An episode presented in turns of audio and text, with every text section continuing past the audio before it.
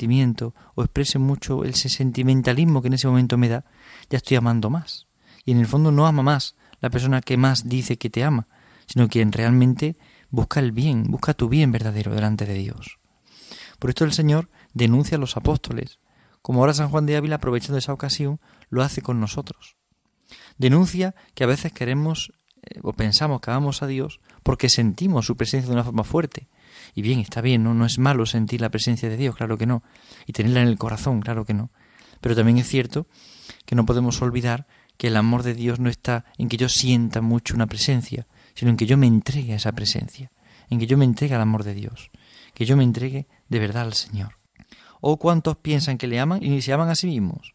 San Juan de Ávila denuncia esto. Muchas veces porque lloremos la ausencia del Señor, no es que le estemos amando más, le amamos más cuando somos fieles, cuando nos mantenemos firmes en la prueba y la dificultad, cuando en la sequedad buscamos de verdad a Dios.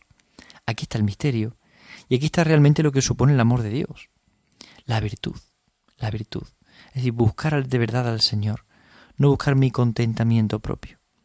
A veces nos ocurre la misma amistad humana, ¿no?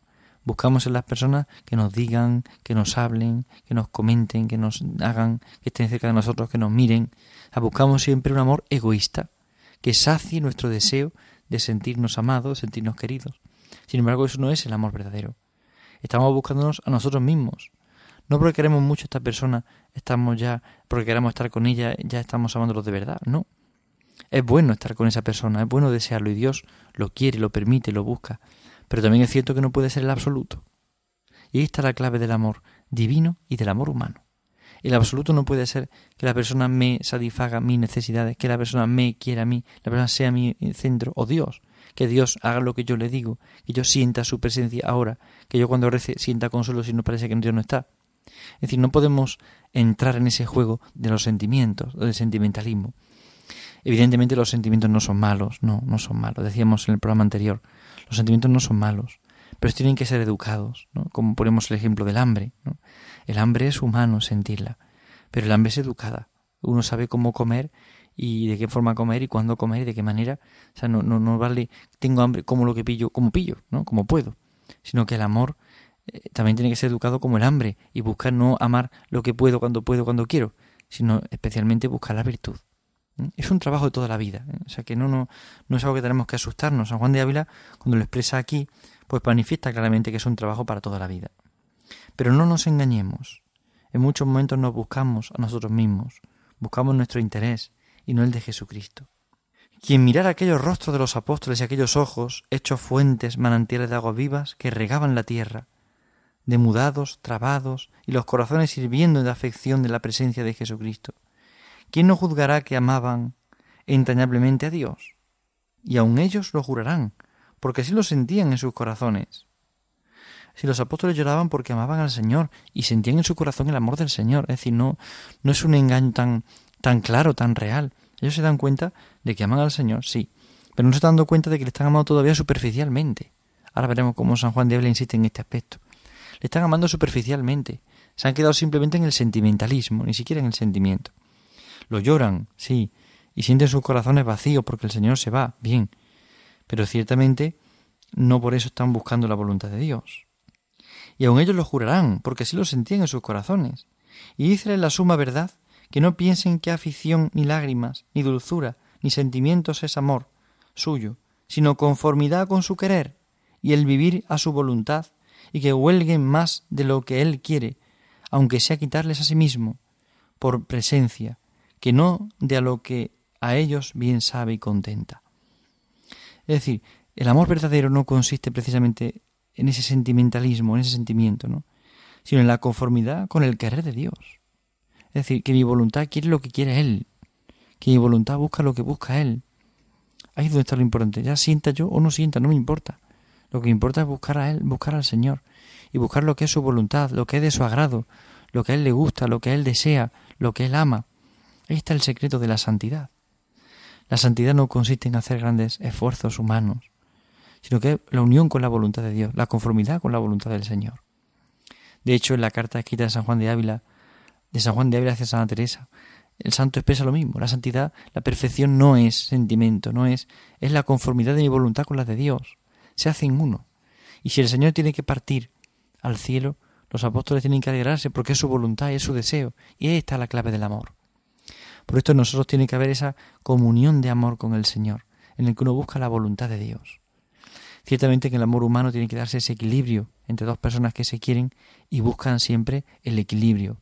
No busca la voluntad de uno, busca el bien del otro, el bien del otro. No es que se haga mi voluntad o la tuya y ya está, sino buscar el bien, buscar el bien en relación, buscar lo que une al Señor, lo que lleva al Señor, aunque a veces suponga distancia. Pues aquí es igual, ¿no?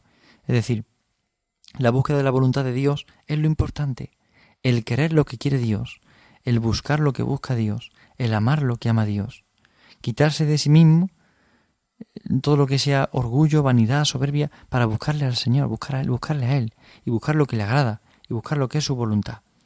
Ahí está el secreto de la santidad, y la unión de las voluntades. San Juan de Ávila vuelve a recordar este principio tan importante para la vida espiritual como veíamos en programas anteriores. Ese principio es básico. Esa unión de voluntades es el secreto del amor, es el secreto de la entrega y de la santidad. Sigue diciendo el Santo Maestro.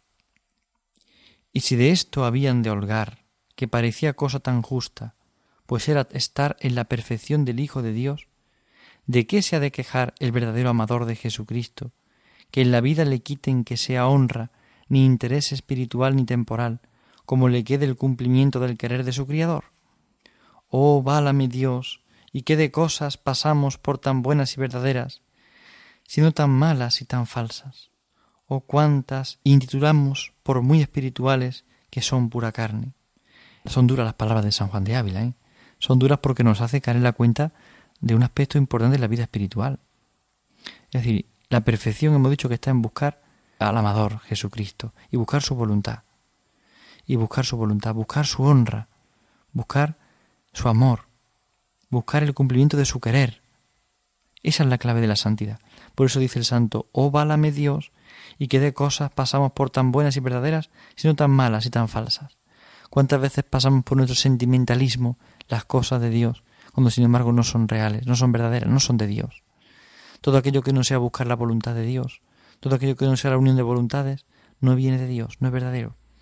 Es buscarnos a nosotros mismos, puede ser un amor parcial, sí, pero es buscarnos a nosotros mismos. ¿Cuántas veces en el amor humano nos ocurre esto? La envidia, los celos, en el amor humano, en una amistad. Esa envidia, esos celos son siempre fruto de un amor imperfecto. No es que no haya amor, pero hay un amor imperfecto. El amor auténtico es el que busca la unión de voluntades, el cumplimiento del querer de su Criador, el querer de Dios. ¿Cuántas veces llamamos muy espirituales a cosas que son pura carne? Aquí es muy importante el discernimiento espiritual, para discernir en nuestra vida espiritual cuáles cosas son verdadera carne o cuáles son auténticamente don del Espíritu Santo. Muchas veces pensamos, bueno, esto viene de Dios. Tenemos que discernir muy bien lo que viene de Dios y lo que no. Y para ello es necesario consultar, orar, es necesario ponerse ante la presencia del Señor, eh, contrastar la vida, eh, ver los sentimientos, ver las acciones, ver la vida, ver cómo Dios va actuando. Es decir, es muy necesario purificar el amor, purificar el amor. El discernimiento purifica el amor, porque nos ayuda a buscar la voluntad de Dios. No hay que asustarse cuando uno ve esta descripción porque uno percibe claramente que somos egoístas en el amor, en el amor humano, pero también en el amor en relación con Dios. Muchas veces pues, somos egoístas, sí. Y a veces llamamos por espirituales cosas que son pura carne, porque yo me siento bien, porque yo me encuentro a gusto, porque me agrada. Y en el fondo no nos damos cuenta de que nuestra lucha tiene que ser agradar a Jesús, buscar agradar a Jesús. Para ello es tan necesario estar con Él. Por eso es normal que a veces tengamos un poco de amor egoísta al principio. El Señor nos quiere educar así. Nos atrae a Él, y a veces con sentimientos, con emociones fuertes. Pero luego poco a poco Él va purificando el corazón, va purificando los deseos, va purificando y ordenando los amores, para que todo sea buscar la unión con su voluntad. Es muy importante dejarse hacer, dejar que Dios haga, y no llamar espiritual a lo que puede ser pura carne. Por eso es tan importante discernir, discernir.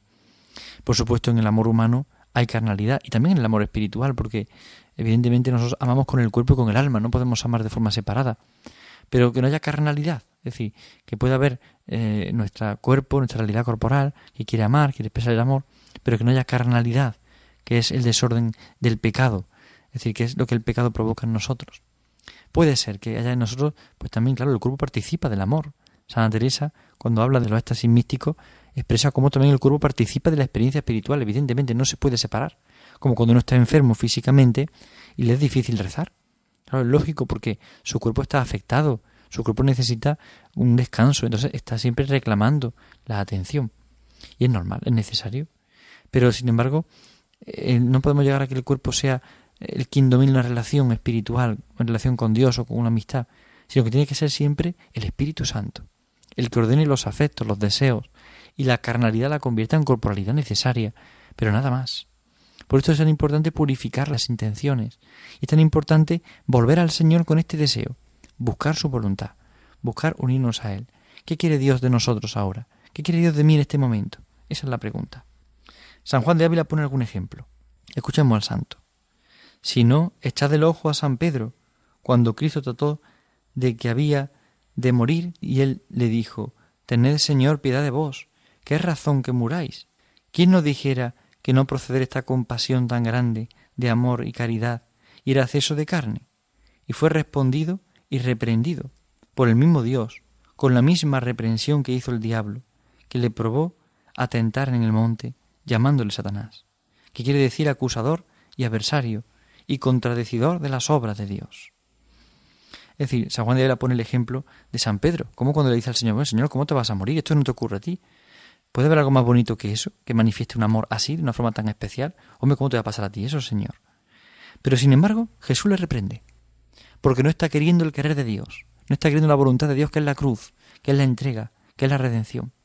Por esto el Señor nos quiere enseñar aquí cómo es importante sintonizar con los sentimientos de su corazón, buscando la voluntad de Dios, no con razones humanas, puramente vamos a ser capaces de entender algunas cosas en la vida, no, sino con razones sobrenaturales, con razones de fe. En esta cuestión es importante tener la visión de la fe. Aparentemente, humanamente hablando, nos parece que lo más normal, lo más hermoso es, hombre, Señor, ¿cómo te vas a morir? No, no te pasa a ti eso, yo te defenderé. Pero sin embargo, en, a nivel espiritual, tenemos que entender que era necesario, y que es necesario ese misterio y esa entrega, y que es una entrega libre, una entrega por amor. Por esto, lo que nos parece muy espiritual por una parte puede ser muy carnal por la otra. Y esta es la trampa que todos podemos caer y que San Juan de Ávila nos quiere de alguna forma eh, proteger, defender de ella. Nos quiere decir, no caiga en esto, que esto es mundanidad, no caiga en esto que es carnalidad, no caiga en esto que es el mismo pecado en el fondo que San Pedro. Es decir, en el fondo, San Juan de Ávila está mostrando cuál es la doctrina admirable, la auténtica doctrina, y nos está enseñando lo que realmente implica la entrega al Señor verdadera la entrega por amor, la entrega llena de confianza. Satanás es acusador y adversario y contradecidor de las obras de Dios. ¿Qué busca Satanás? Que busquemos lo contrario de lo que quiere el Señor, lo contrario de lo que es su voluntad. Ahora podría hacer un rato de oración, pero de repente me viene a la cabeza tantas cosas que tengo por hacer. Y al final dejo la oración para hacer otras cosas. Bueno, mañana será otro día. Y así el demonio nos engaña y rápidamente nos tienta y lo que es voluntad de Dios y lo que es bueno y lo que es obra de Dios, Él contradice las obras, contradice las obras de Dios, contradice el deseo de Dios. Sigue diciendo el santo, y si hubiéramos de juzgar aquel consejo según seso de carne, diéramos voto que era muy justo y muy provechoso, pues era quitar cruz y muerte a quien tan mal la merecía. Y Cristo dice que es Satanás, y que no sabe las cosas de Dios, sino las de la carne, porque al serlo, aceptara la cruz y abrazarla y amarla con Jesucristo, y así pues era para remedio del mundo, y así lo quería el Padre Eterno. Es decir, la voluntad de Dios Padre la voluntad del Hijo, y por supuesto la voluntad del Espíritu Santo, está el abrazar y el amar la cruz, abrazar y amar a Jesucristo crucificado. Es el remedio para el mundo, y esa es la voluntad del Padre. Quien no ama esta voluntad no está amando de verdad la voluntad del Padre, por lo tanto no está amando al Señor. Porque obras son amores y no buenas razones. Y el amor importante es el amor que lleva a la unión con Dios, a la unión con su corazón. Aquí está lo importante, lo que realmente vale la pena. Esa unión de voluntades. Así eso San Juan de Él nos lleva en esta carta. Nos lleva hacia la unión de voluntades. Nos lleva a que la voluntad de Dios sea la voluntad del hombre, la voluntad del hombre se entregue de manera absoluta, plena, a la voluntad de Dios, a lo que Él quiere de nosotros.